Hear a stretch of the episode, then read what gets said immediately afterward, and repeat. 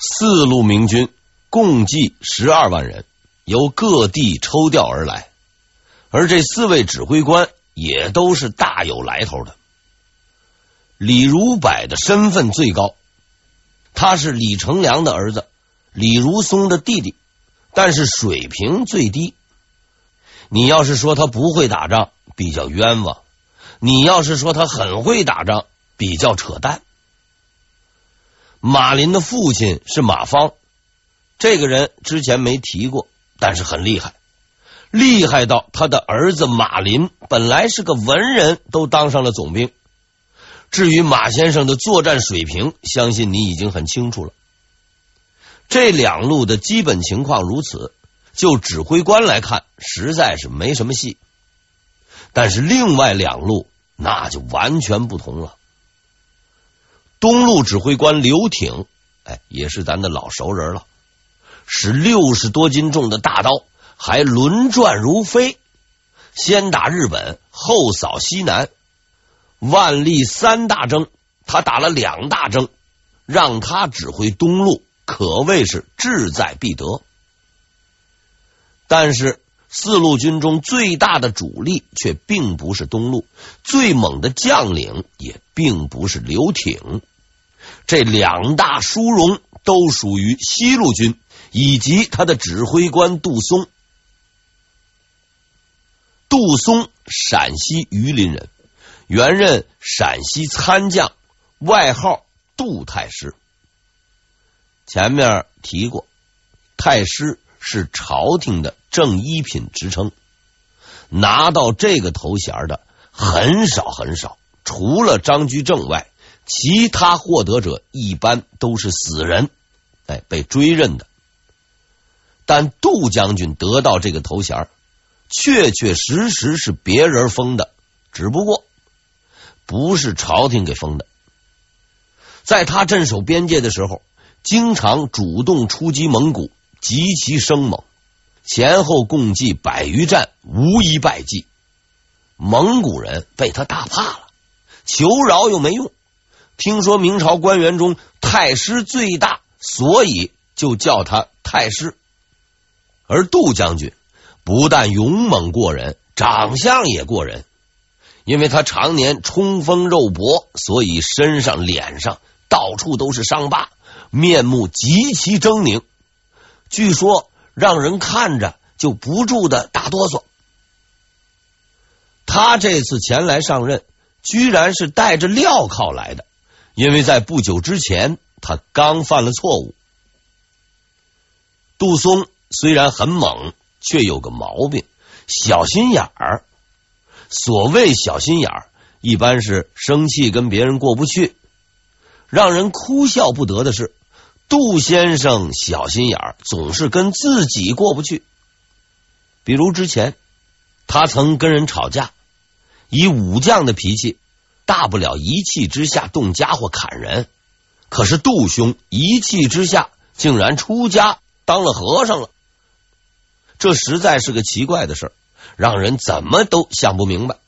还没等别人想明白呢，杜松自己就想明白了，于是又还俗，继续干他的杀人事业。后来他升了官，到辽东当上了总兵，官升了。脾气一点没改，上阵打仗吃了亏，呃，不是败仗啊，换了别人，无非写个检讨，下次再来。可是这位兄弟不知是哪根筋不对，竟然要自杀，好歹被人拦住，还是不消停，一把火把军需库给烧了，论罪被赶回了家。这一次是重返故里。虽说过了这么多年，经历了这么多事儿，但他的同事们惊奇的发现，这个人是一点没改。刚到沈阳，明军的总营报道，他就开始咋呼：“我这次来就是要活捉努尔哈赤，你们谁都别跟我抢。又不是什么好事，谁跟你抢啊？”事实证明，这个光荣任务。没人跟他抢，连刘挺都不敢。于是，最精锐的西路军就成了他的部署。以上四路明军共计十二万人，大致情况也就是这样。大明人多，林子太大，什么人都有，什么鸟都飞，浑人、文人、猛人一应俱全。说漏了，还有个鸟人，辽东经略杨镐。杨镐是一个出过场的人。说实话，我呀不太想让这个人再出来了。但是可惜的是，我不是导演，没有换演员的权利。作为一个无奈的旁观者，只能看着他的开幕和结束，除了叹息，只有叹息。参战明军由全国七省及朝鲜叶赫部组成，并抽调得力将领指挥，全军共十二万人，号称四十七万。这是自土木堡之变以来明朝最大规模的军事行动。要成事儿需要十二万人，但是要坏事一个人就够了。从这个角度讲，杨镐应该算是个很有成就的人。自从朝鲜战败后，杨镐很是消停了一阵，但这个人虽不会搞军事，却会搞关系。加上他本人还比较老实，二十年后又当上了兵部左侍郎兼督察院右都御史。此外，他还加入了组织浙党。当时的朝廷首辅是浙党的铁杆方从哲，浙党的首辅自然要用浙党的将领。于是，这个光荣的任务就落在了杨镐的身上。虽然后来许多东林党人拿杨镐说事儿，攻击方从哲，但公正的讲，在这件事情上，方先生也是个冤大头。我查了一下，杨镐兄的出生年月日不详，但他是万历八年（一五八零年）的进士。考虑到他的智商和表现，二十岁之前考中的可能性实在是很小。三十而立，四十不惑，都是有可能的。如此算来，万历四十七年（一六一九年）的时候，杨大爷至少也有六十多了。在当时的武将中，资历老、打过仗的，估计也就他了。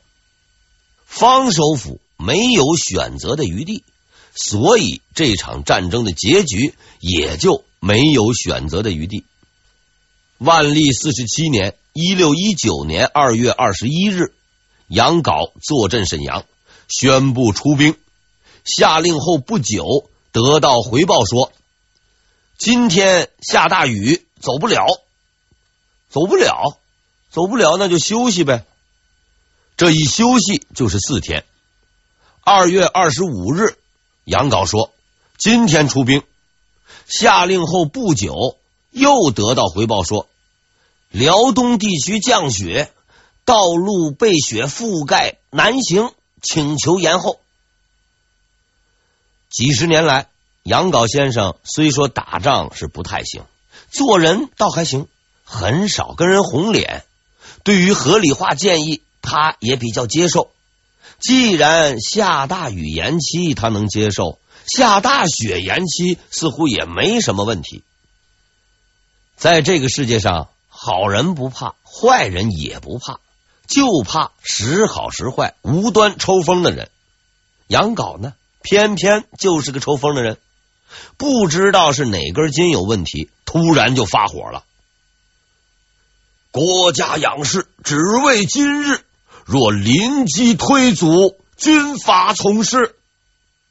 完事儿，把尚方宝剑挂在了门外。那意思就是说，谁敢再说话，来一个干一个。杨镐窝囊了几十年，突然雄起，也算是可喜可贺。然而，接下来发生的一幕就让杨先生雄不起来了。按照惯例，出师之前要搞个仪式，一般来说呢，是找个叛徒啊、汉奸这样的人物杀掉祭旗，然后再杀几头牲口祭天。祭旗的时候，找了抚顺的一个逃兵，一刀下去干掉了。可是祭天的时候，却出了大问题。事实证明，有时候宰牲口比宰人要难得多。祭天的这头牛，不知是牛魔王下凡，还是杀牛的刀太钝，反正是用刀捅、用脚踹，折腾了好几回，才把这个牛给干掉。封建社会自然要搞点封建迷信。祭天的时候出了这事儿，大家伙都议论纷纷。可是杨镐先生却突然超越了时代，表现出了不信鬼神的大无畏精神。他坚定的下达了命令：出征。然后他就干了件蠢事，一件蠢的让人毛骨悚然的事儿。在出征之前，杨镐。将自己的出征时间、出征地点、进攻方向写成了一封信，并托人送了出去，还反复叮咛必定要保证送到。收信人的名字叫努尔哈赤。对于他的这一举动，许多后人都难以理解，还有人认为他有汉奸的嫌疑，但是我认为。以杨镐的智商做出这样的事情，实在是不奇怪。在杨镐看来，自己手中有十二万大军，努尔哈赤下属的全部兵力也只有六万，自己手下的杜松、刘挺身经百战，经验丰富，要对付山沟里的这帮游击队毫无问题。基于这种认识，杨镐认为。作为天朝大军，写这封信是很有必要的。在成功干掉一头牛以及写信示威之后，四路大军正式出征，史称萨尔浒之战就此拉开了序幕。在序幕拉开之前，战役的结局实际上已经注定，因为几百年来，几乎所有的人都忽略了一个基本的问题。单凭这支明军是无法消灭努尔哈赤的。努尔哈赤的军队虽然只有六万人，却身经百战，极其精锐，且以骑兵为主。明军就不同了，十二万人来自五湖四海，那真叫一个东拼西凑。除杜松、刘挺部以外，战斗力相当不靠谱。以指挥水平而论。那就更没法说了。要知道，这位努尔哈赤先生并不是山寨的土匪，当年跟着李成梁混饭吃，那是见过大世面的。加上这位仁兄天赋异禀，极具军事才能，如果李如松还活着，估计还有一拼。以杜松、刘挺的能力，是顶不住的。杨镐的错误。并不是他干了什么，而是他什么也没干。其实从他接手的那天起，失败就已经注定。因为以当时明军的实力，要打赢是不容易的，加上他老人家，那就变成是不可能的。可惜这位大爷对此毫无意识，还把军队分成了四部，在这四支部队中，他把最精锐的六万余人。交给了杜松，其余三部各两万人围攻努尔哈赤。这个想法在理论上是很合理的，但在实践中是很荒谬的。按照杨镐的想法，仗呢是这么打的：努尔哈赤要待在赫图阿拉，不许随便乱动。等到明朝四路大军压境，光荣会师，战场上十二万对六万。最好呢，再分配成两个对一个，也不要骑马，啊，只能步战，然后决一死战，得胜回朝。有这种脑子的人，只配去撞墙。要知道，努尔哈赤先生的日常工作是游击队长，抢了就分赃，打了就跑路，从来不修碉堡炮楼，严防死守。如果努尔哈赤集中兵力，明军的先锋杜松不具备任何优势。再加上杜将军的脑筋向来缺根弦，和努尔哈赤这种老狐狸演对手戏，必败无疑。当努尔哈赤听到明军四路进军的消息后，只说了一句话：“凭你几路来，我只一路去。”我仿佛看见一出悲剧正上演，剧中没有喜悦。二月二十八日，明军先锋杜松抵达抚顺近郊。为了抢头功，他命令士兵日夜不停行军，但由于路上遭遇女真部队阻击，辎重落后。三月一日，他终于停下了脚步，就地扎营。他扎营的地点叫做萨尔浒。此时的杜松已经有点明白了，自他出征以来，大仗没有，小仗没完。今天放火，明天偷袭。后勤也被切断，只能扎营固守。多年的战争经验告诉他，敌人就在眼前，随时可能发动进攻，情况非常不利。部下建议应撤离此地，他并没有撤退，将手下六万人分为两部，分别驻守于吉林崖和萨尔浒。杜松并没有轻敌，事实上。他早已经判定，隐藏在自己附近的是女真军队的主力，且人数至少在两万以上。以自己目前的兵力，攻击是不可能的，但防守还是不成问题的，所以没有撤退的必要。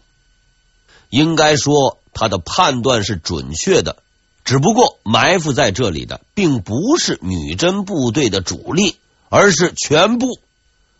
明朝四路大军出发的时候，努尔哈赤已经明确，真正的主力是杜松的西路军，所以他即刻动员全部兵力向抚顺前进，寻求决战。当然，在决战之前，他还要玩点老把戏，摸哨、夜袭、偷粮食之类的活没少干。等到杜松不堪骚扰。在萨尔浒扎营的时候，他已然是胜券在握。接下来发生的一切已经没有了悬念。三月二日，努尔哈赤发动八旗中的六旗，共计四万余人，猛攻明军萨尔浒大营，明军寡不敌众，全军覆没。站在吉林崖大营的杜松亲眼看到了萨尔浒的覆灭，他一言不发。穿上了自己的盔甲，集合了剩余的士兵，准备迎接最后的战斗。努尔哈赤再次发动了进攻，这一次他带齐了八旗的全部兵力，向吉林崖发动了总攻。面对绝对优势的敌人，杜松毫无畏惧，他率领明军拼死作战，激战直至夜晚，重创敌军。然而，实力就是实力。勇猛无畏的杜松终究还是战死了。和他一起阵亡的还有上万名宁死不屈的士兵。西路明军就此全军覆没。其实，无论是决策错误还是指挥错误，都已经不重要了。作为一名勇敢的将军，杜松。已经尽到了自己的职责，因为他是战死的。最先知道西路军覆没消息的是马林，此时他距离萨尔浒只有几十里。作为一个文人，马林没有实战经验，但再没经验也知道大祸就要临头。关键时刻，马林体现出了惊人的理论天赋。他将所部两万余人分为三部，互相呼应，并且挖掘壕沟，加强防御，等待着努尔哈赤的攻击。无论从哪个角度讲，作为第一次上战场的将军，有如此表现，就算不错了。可是不错是不够的。一天之后，努尔哈赤发动了攻击。事实证明。马林的部署给他造成了相当大的麻烦，六万多人打了半天，一点进展都没有。努尔哈赤没有办法，竟然带了一千亲兵上阵冲锋，这才打开了突破口。但马林同志的表现也就到此为止了。毕竟他面对的是三倍于他的敌人，而作为文人，他的观念也有点问题。最后关头，抛下了两个弟弟，自己先跑了。北路马林军就此覆没。西路军完了，北路军也完了。这个消息很快传遍了辽东，但是东路的刘挺却对此毫不知情，因为他连路都还没找到。刘挺的运气相当不好，或者说是相当的好。由于他的行军道路比较偏，出发以后不久就迷了路，敌人没找着他，当然了，他也没找到敌人。这种摸黑的游戏没能持续多久。努尔哈赤擦掉了刀上的血迹，开始专心寻找刘挺。三月初四，他找到了。此时，刘挺的兵力只有一万多人。是努尔哈赤的四分之一，胜负未占一分。